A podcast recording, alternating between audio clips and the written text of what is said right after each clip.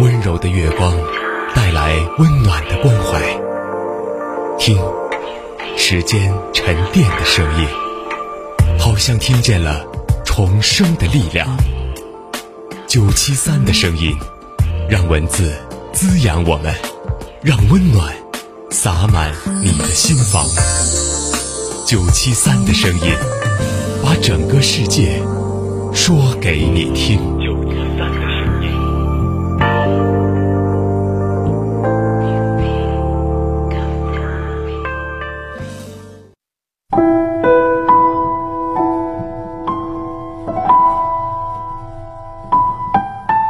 你好，朋友，欢迎收听九七三的声音，我是申阳。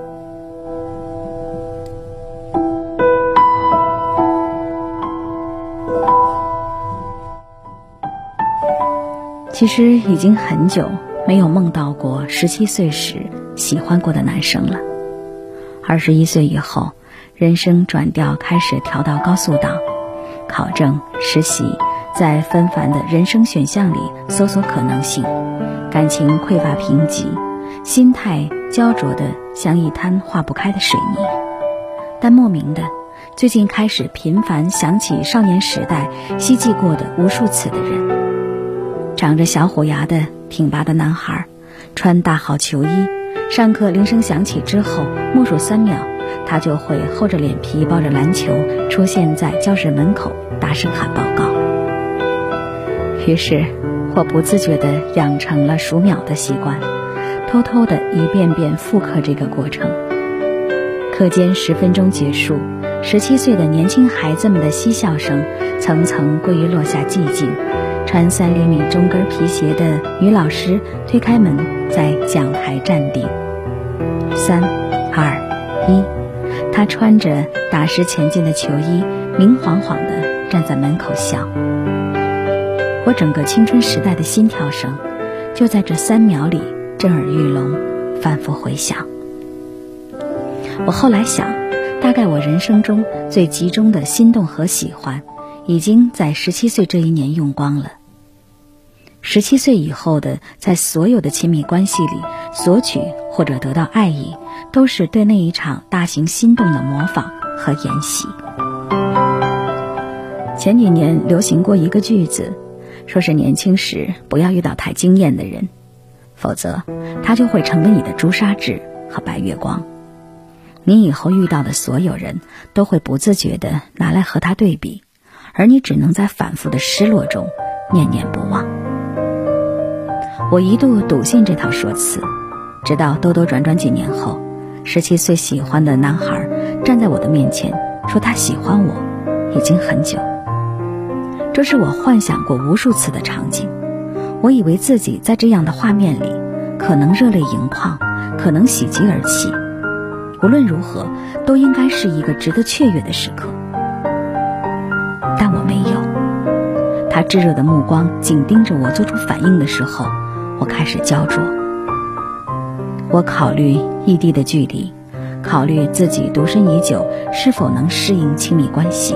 考虑双方的兴趣、个性，甚至考虑消费习惯，考虑物质差距。在复杂情绪纷至沓来的当下，我突然惊觉，我好像早已经没那么喜欢他了。那个我心心念念想要得到的人，不知道什么时候起，已经可以被很多客观因素劝退，已经可以变得轻飘飘的，可以放手。我想起结束初恋那年，在熟识的姐姐家里嚎啕大哭，我声色俱厉控诉对方的劈腿，边流泪边放狠话，说自己今生再也不会和他有一毛钱的交集。哭完后又问姐姐怎么办？我觉得我再也不会喜欢别人了。姐姐就温柔地帮我拿纸巾，说没关系，难过就尽情哭，你以后可能还要在爱情里受很多折磨。但没有一次会比第一次经历它的时候来的刻骨。但你会慢慢长大，你还会爱上很多人，会一点一点明白，爱与恨不是那么极端的东西。没有人会永远站在原地。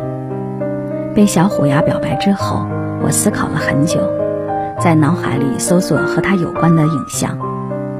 我喜欢他什么呢？是喜欢他的笑，还是喜欢他说话的语调，还是喜欢他若有似无的看向我的眼神？亦或是我只是把十七岁那年旺盛的喜欢欲，恰好寄托在他的身上而已？我没想出答案。人这一生。对一件事儿、一个人，只会有一次强烈的渴望。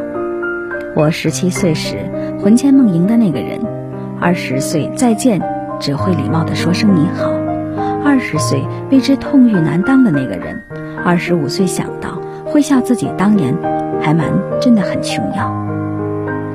真正能享受愿望满足的当下，只有迫切想要得到他的时期而已。任何迟到了的心愿达成。都已经失去了意义。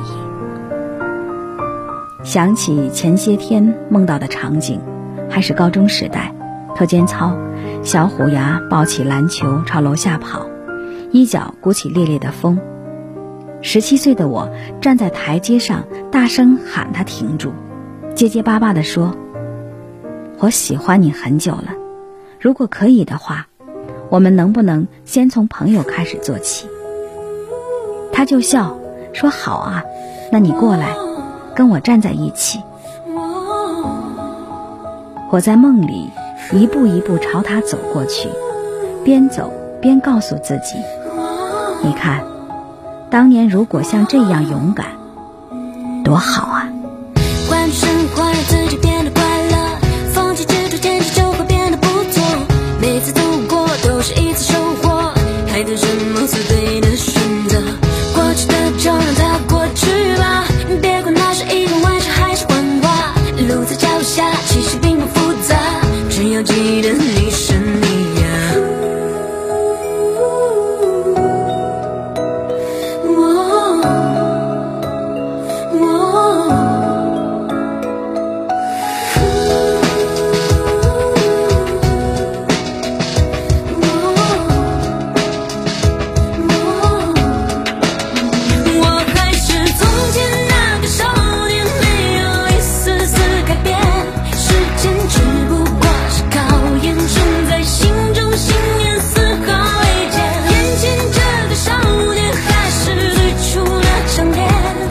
再多艰险不退却，So never never give up like a fire。